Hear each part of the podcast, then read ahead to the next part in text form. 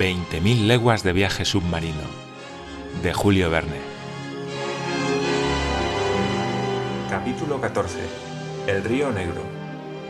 En 3.832.558 milímetros cuadrados, o sea, más de 38 millones de hectáreas, está evaluada la porción del globo terrestre ocupada por las aguas. Esta masa líquida de 2.250 millones de millas cúbicas formaría una esfera de un diámetro de 60 leguas, cuyo peso sería de 3 quintillones de toneladas. Para poder hacerse una idea de lo que esta cantidad representa, ha de tenerse en cuenta que un quintillón es a mil millones lo que esto es a la unidad, es decir, que hay tantas veces mil millones en un quintillón como unidades hay en mil millones. Y toda esta masa líquida es casi equivalente a la que verterían todos los ríos de la Tierra durante 40.000 años. Durante las épocas geológicas, al periodo del fuego, sucedió el periodo del agua. El océano fue universal al principio. Luego, poco a poco, en los tiempos silúricos, fueron apareciendo las cimas de las montañas, emergieron islas que desaparecieron bajo diluvios parciales y reaparecieron nuevamente, se soldaron entre sí, formaron continentes y finalmente se fijaron geográficamente tal como hoy los vemos. Lo sólido había conquistado lo líquido 37.657 millas cuadradas, o sea, 12.916 millones de hectáreas.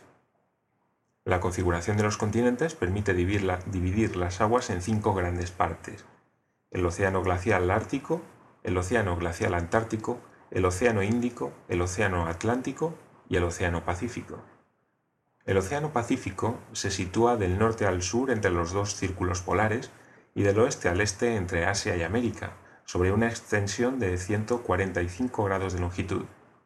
Es el más tranquilo de los mares. Sus corrientes son anchas y lentas sus mareas mediocres, sus lluvias abundantes. Tal era el océano al que mi destino me había llamado a recorrer en las más extrañas condiciones. Señor profesor, me dijo el capitán Nemo, si desea acompañarme, voy a fijar exactamente nuestra posición y el punto de partida de este viaje. Son las doce menos cuarto. Vamos a subir a la superficie. El capitán Nemo pulsó tres veces un timbre eléctrico. Las bombas comenzaron a expulsar el agua de los depósitos. La aguja del manómetro iba marcando las diferentes presiones con que se acusaba el movimiento ascensional del Nautilus hasta que se detuvo. Hemos llegado, dijo el capitán. Me dirigí a la escalera central que conducía a la plataforma. Subí por los peldaños de metal y a través de la escotilla abierta llegué a la superficie del Nautilus. La plataforma emergía únicamente unos 80 centímetros. La proa y la popa del Nautilus remataban su disposición fusiforme que le daba el aspecto de un largo cigarro. Observé que sus planchas de acero, ligeramente imbricadas, se parecían a las escamas que revisten el cuerpo de los grandes reptiles terrestres. Así podía explicarse que, aun con los mejores anteojos, este barco hubiera sido siempre tomado por un animal marino. Hacia la mitad de la plataforma, el bote, semi-encajado en el casco del navío, formaba una ligera intumescencia.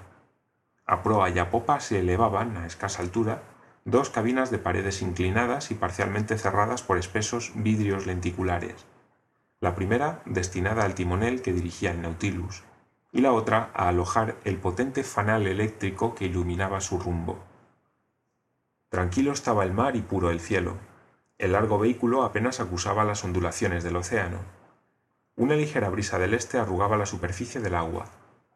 El horizonte, limpio de brumas, facilitaba las observaciones, pero no había nada a la vista, ni un escollo, ni un islote, ni el menor vestigio del Abraham Lincoln, solo la inmensidad del océano.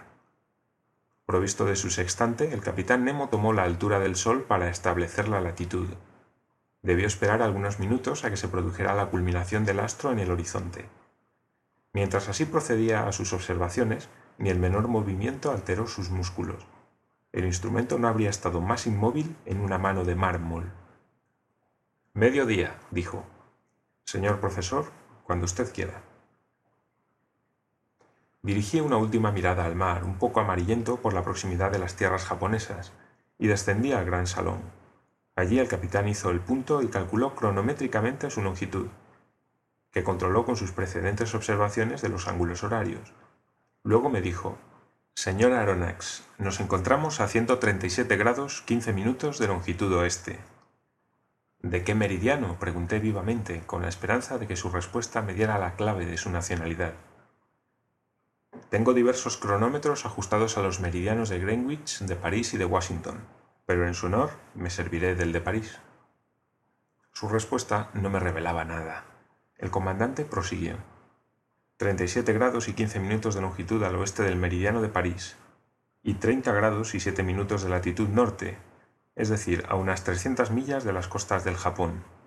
Hoy es 8 de noviembre, a mediodía, y aquí y ahora comienza nuestro viaje de exploración bajo las aguas. Que Dios nos guarde, respondí. Y ahora, señor profesor, le dejo con sus estudios. He dado la orden de seguir rumbo al nordeste, a 50 metros de profundidad. Aquí tiene usted mapas en los que podrá seguir nuestra derrota. Este salón está a su disposición. Y ahora, con su permiso, voy a retirarme. El capitán Nemo se despidió y me dejó solo, absorto en mis pensamientos, que se centraban exclusivamente en el comandante del Nautilus. ¿Llegaría a saber alguna vez a qué nación pertenecía aquel hombre extraño que se jactaba de no pertenecer a ninguna? ¿Quién o qué había podido provocar ese odio que profesaba a la humanidad, ese odio que buscaba tal vez terribles venganzas? ¿Era uno de esos sabios desconocidos, uno de esos genios víctimas del desprecio y de la humillación, según la expresión de Conseil, o un Galileo moderno, o bien uno de esos hombres de ciencia como el americano Maury, cuya carrera ha sido rota por revoluciones políticas. No podía yo decirlo. El azar me había llevado a bordo de su barco y puesto mi vida en sus manos. Me había acogido fría pero hospitalariamente, pero aún no había estrechado la mano que yo le tendía ni me había ofrecido la suya. Permanecí durante una hora sumido en tales reflexiones, procurando esclarecer aquel misterio de tanto interés para mí. Me sustraje a estos pensamientos y observé el, gran planisferio que se hallaba extendido sobre la mesa. Mi dedo índice se posó en el punto en que se entrecruzaban la longitud y la latitud fijadas. El mar tiene sus ríos, como los continentes. Son corrientes especiales, reconocibles por su temperatura y su color, entre las que la más notable es conocida con el nombre de Gulf Stream. La ciencia ha determinado sobre el globo la dirección de las cinco corrientes principales, una en el Atlántico Norte, otra en el Atlántico Sur, una tercera en el Pacífico Norte, otra en el Pacífico Sur y la quinta en el sur del Índico.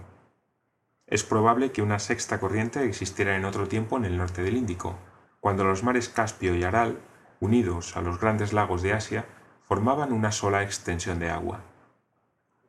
En el punto que señalaba mi dedo en el planisferio se desarrollaba una de estas corrientes, la del Kuroshibo de los japoneses, el río Negro, que sale del Golfo de Bengala donde se le calientan los rayos perpendiculares del sol de los trópicos, atraviesa el estrecho de Malaca, sube por las costas de Asia y se desvía en el Pacífico Norte hacia las Aleutianas, arrastrando troncos de alcanforeros y otros productos indígenas y destacándose entre las olas del océano por el puro color añil de sus aguas calientes. Esta corriente es la que el Nautilus iba a recorrer. Yo la seguía con la mirada, la veía perderse en la inmensidad del Pacífico y me sentía arrastrado con ella. Ned Land y Conseil aparecieron en la puerta del salón. Mis dos bravos compañeros se quedaron petrificados a la vista de las maravillas acumuladas ante sus ojos. ¿Dónde estamos? ¿Dónde estamos? exclamó el, canadiense. ¿En el Museo de Quebec? Yo diría más bien que nos hallamos en el Palacio de Sommerard, dijo Conseil. Amigos míos, les dije, tras indicarles que entraran, no están ni en Canadá ni en Francia, sino a bordo del Nautilus y a 50 metros por debajo del nivel del mar. Habrá que creerle al señor, puesto que así lo afirma, replicó Conseil. Pero francamente, este salón está hecho para sorprender hasta a un flamenco como yo. Asómbrate, amigo mío, y mira, pues para un clasificador como tú hay aquí materia de ocupación. Innecesario era estimular en este punto a Conseil. El buen muchacho, inclinado sobre las vitrinas, murmuraba ya las palabras del idioma de los naturalistas, clase de los gasterópodos, familia de los bucínidos, género de las porcelanas, especie de los Ciproea madagascariensis. Mientras así murmuraba Conseil, Ned Land, poco conquiliólogo él, me interrogaba acerca de mi entrevista con el capitán Nemo. ¿Había podido descubrir yo quién era, de dónde venía, a dónde iba, hacia qué profundidades nos arrastraba?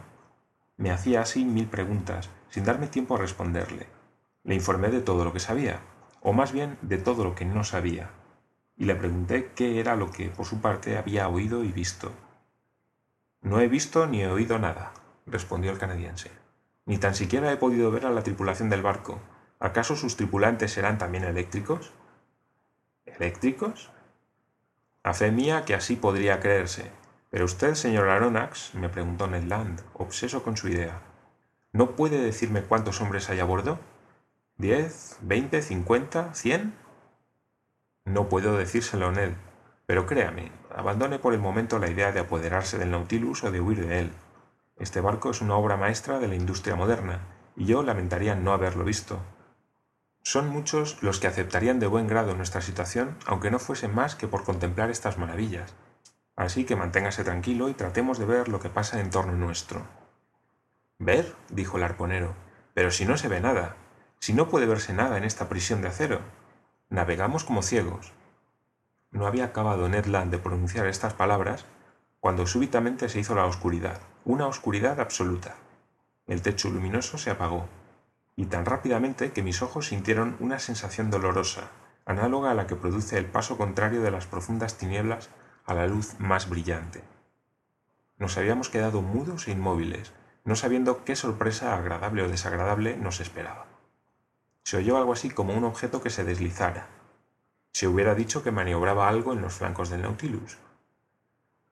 Es el fin del final, dijo Ned Land. Orden de las hidromedusas, se oyó decir a Conseil. Súbitamente se hizo la luz a ambos lados del salón, a través de dos aberturas oblongas. Las masas líquidas aparecieron vivamente iluminadas por la irradiación eléctrica.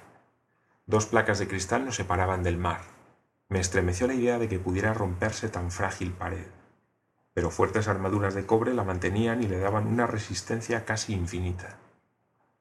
El mar era perfectamente visible en un radio de una milla en torno al Nautilus. ¡Qué espectáculo! ¿Qué pluma podría describirlo?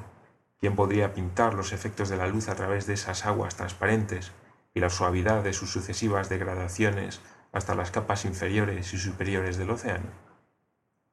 Conocida es la diafanidad del mar, sabido es que su limpidez es aún mayor que la de las aguas de roca. Las sustancias minerales y orgánicas que mantiene en suspensión aumentan incluso su transparencia. En algunas partes del océano, en las Antillas, 145 metros de agua dejan ver el lecho de arena con una sorprendente nitidez y la fuerza de penetración de los rayos solares no parece detenerse sino hasta en una profundidad de 300 metros. Pero en el medio fluido que recorría el Nautilus, el resplandor eléctrico se producía en el seno mismo del agua, que no era ya agua luminosa, sino luz líquida. Si se admite la hipótesis de Ehrenberg, que cree en una iluminación fosforescente de los fondos submarinos, la naturaleza ha reservado ciertamente a los habitantes del mar uno de sus más prodigiosos espectáculos, del que yo podía juzgar por los mil juegos de aquella luz. A cada lado tenía una ventana abierta sobre aquellos abismos inexplorados. La oscuridad del, del salón realzaba la claridad exterior, y nosotros mirábamos como si el puro cristal hubiera sido el de un inmenso acuario. El Nautilus parecía inmóvil. La causa de ello era que faltaban los puntos de referencia. A veces, sin embargo, las líneas de agua, divididas por su espolón, huían ante nosotros con gran rapidez. Maravillados, con los codos apoyados en las vitrinas, permanecíamos silenciosos, en un silencio que expresaba elocuentemente nuestra estupefacción. Conseil rompió el silencio diciendo ¿Quería usted ver, Ned? Pues bien, vea. Es curioso, curiosísimo, dijo el canadiense, que olvidando su cólera y sus proyectos de evasión, sufría una atracción irresistible. Se vendría aquí de más lejos incluso para admirar este espectáculo. Ah, exclamé, ahora puedo comprender la vida de este hombre. Se ha hecho un mundo aparte que le reserva las más asombrosas maravillas. Pero, ¿y los peces? dijo Ned Land. No veo peces.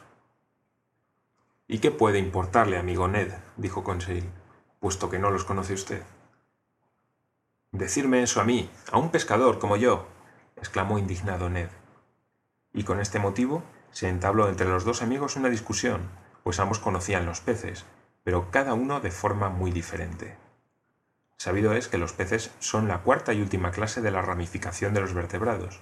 Se les ha definido muy justamente como vertebrados de doble circulación y de sangre fría que respiran por branquias y viven en el agua. Componen dos series distintas, la de los peces óseos, es decir, la de aquellos cuya espina dorsal está constituida por vértebras óseas, y la de los peces cartilaginosos, cuya espina dorsal está hecha de vértebras cartilaginosas. El canadiense conocía tal vez esa distinción, pero Conseil sabía mucho más, y unido ya a él por una fuerte amistad, no podía admitir que fuese menos instruido que él. Así le dijo, Amigo Ned, es usted un matador de peces, un hábil pescador que ha capturado un gran número de estos interesantes animales, pero apostaría algo a que no sabe usted clasificarlos. Sí, respondió seriamente el arponero, se les clasifica en peces comestibles y en peces no comestibles.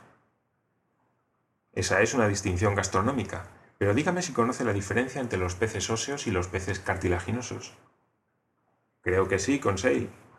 ¿Y la subdivisión de esas dos grandes clases? Me temo que no, respondió el canadiense. Pues bien, amigo Ned, escúcheme bien y reténgalo. Los peces óseos se subdividen en seis órdenes. Los acantopterigios, cuya mandíbula superior es completa y móvil y cuyas branquias tienen la forma de un peine. En este orden se comprenden 15 familias, es decir, las tres cuartas partes de los peces conocidos. Su prototipo podría ser la perca. Que está bastante buena, dijo Ned Land. Otro orden es el de los abdominales, que tienen las aletas ventrales suspendidas bajo el abdomen y más atrás de las pectorales, sin estar soldadas a las vértebras dorsales, orden que se divide en cinco familias que comprenden la mayor parte de los peces de agua dulce. Tipos, la carpa y el lucio. ¡Puaz! exclamó despectivamente el canadiense. Peces de agua dulce. Hay también los subbraquianos, con las ventrales colocadas bajo las pectorales e inmediatamente suspendidas de las vértebras dorsales. Este orden contiene cuatro familias, y sus tipos son las platijas, los gallos, los rodaballos, los lenguados, etc.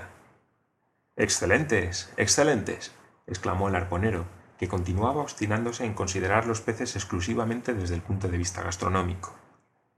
Hay también, prosiguió Conseil sin desanimarse, los ápodos de cuerpo alargado, desprovistos de aletas ventrales y revestidos de una piel espesa y frecuentemente viscosa. Es este un orden que se reduce a una sola familia, Tipos, la anguila y el gimnoto. Mediocre, mediocre, respondió Ned Land. En quinto lugar, los lofobranquios, que tienen las mandíbulas completas y libres y cuyas branquias están formadas por pequeños flecos dispuestos por parejas a lo largo de los arcos branquiales. Este orden no cuenta más que con una familia. Tipos, los hipocampos y los pegasos dragones. Malo, malo, replicó el arponero. Y sexto y último, el de los plectognatos, cuyo hueso maxilar está fijado al lado del intermaxilar que forma la mandíbula, y cuyo arco palatino se engrana por sutura con el cráneo, lo que la hace inmóvil. Este orden carece de verdaderas aletas ventrales. Se compone de dos familias, y sus tipos son los tetrodones y los peces luna. Que bastarían por sí solos para deshonrar a un caldero, dijo el canadiense. ¿Ha comprendido usted, amigo Ned? preguntó el sabio Conseil. Ni una palabra, amigo Conseil, pero siga, siga, es muy interesante. En cuanto a los peces cartilaginosos, prosiguió imperturbable Conseil, tienen tan solo tres órdenes. Tanto mejor, dijo Ned. En primer lugar, los ciclóstomos, cuyas mandíbulas están soldadas en un anillo móvil y cuyas branquias se abren por numerosos agujeros.